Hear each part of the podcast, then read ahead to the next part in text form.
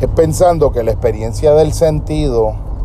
eh, se, puede, se pueden proponer muchas definiciones operacionales que puedan ser metodologizadas en el proceso de una búsqueda de realización de sentido.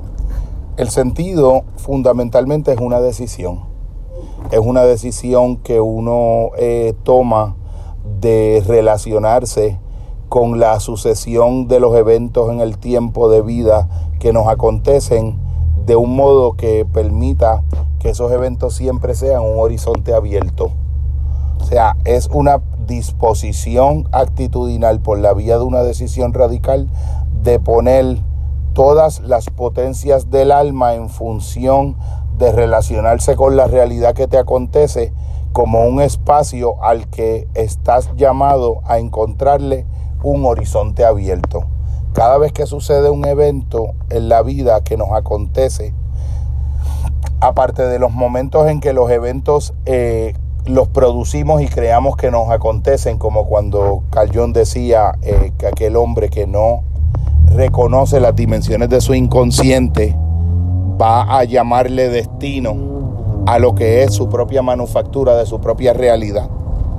La realidad que ocurre dentro de mí, que yo no reconozco como ocurriendo dentro de mí, va a manifestárseme como una historia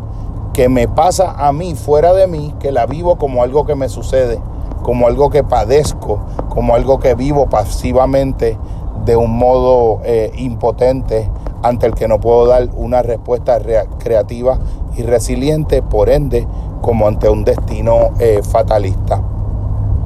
La idea de que cada momento de vida puede ser visto como una pintura ya pintada, como un evento ya cerrado o como un canvas que es el punto de partida a la pintura que uno va a pintar sobre, sobre la pintura misma que ya es el evento. Eh, esa posibilidad siempre también tiene un, un elemento de poder vivir explorando maneras de darle respuesta a las situaciones que nos acontecen en la vida que nos permitan permanentemente evaluar posibles marcos de referencia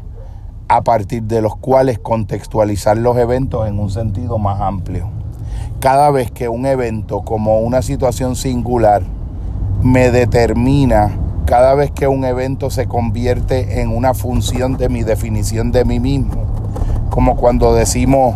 una, una sugestión que se ha recibido, cuando la operamos sobre nosotros mismos, la convertimos en un proceso autosugestivo que termina siendo nuestra identidad. Probablemente muchas de las cosas que nosotros le llamamos lo que nosotros somos, en el fondo es la idea que nosotros hemos aceptado de una fuente externa que en algún momento que no recordamos nos dijo que éramos eso. Que éramos eso de un modo cerrado teniendo como implícito que no podíamos tener la resiliencia y la valentía de atrevernos a abrir el horizonte, a perforar la realidad como si fuera un límite que podemos franquear. La idea de no confundir la vida con el momento. Y la idea de entender y de vivir experimentando interpretativamente cada momento, pudiendo mantener vivo un proceso efervescente y creativo de contextualización del evento para que haya un marco de referencia mucho más amplio desde el cual ver el evento, un marco de referencia que abre el evento a las posibilidades de futuro que a partir de ese evento pueden ser construidas o que abre ese evento para reconocer el sentido que tiene con respecto a una manera particular, nueva, de poder entender el pasado que condujo a ese presente pero siendo una conquista del presente esa posibilidad interpretativa del pasado. Ves que eh, tiene que ver con la manera en que podemos eh, insertar los eventos de nuestra vida en interpretaciones narrativas ricas que mantengan abierto el horizonte de poder seguir generando significaciones sin que una significación se convierta en una determinación definitiva. En ese sentido, cada presente de cada acontecimiento es vivido como algo que no es necesariamente un efecto eh, dado, un efecto invencible e intrascendible en una situación causada por otro momento anterior, sino también la posibilidad de abrir causas en el interior central mismo de ese evento que puedan ser la fuente de horizontes nuevos que no están necesariamente dados en el evento que nos está aconteciendo, pero que logran hacerse posibles a raíz del modo en que nuestra decisión nos permite permanentemente relacionarnos con Él de un modo existencial, resiliente, abierto, determinado por fe, determinado por voluntad y determinado por narrativas que no confunden la vida con el momento, que pueden escoger marcos de referencia siempre óptimos, disponibles y disponibles porque, porque están dados como disponibles o disponibles porque llegan a ser posibles, porque los creamos como disponibles, es una de las,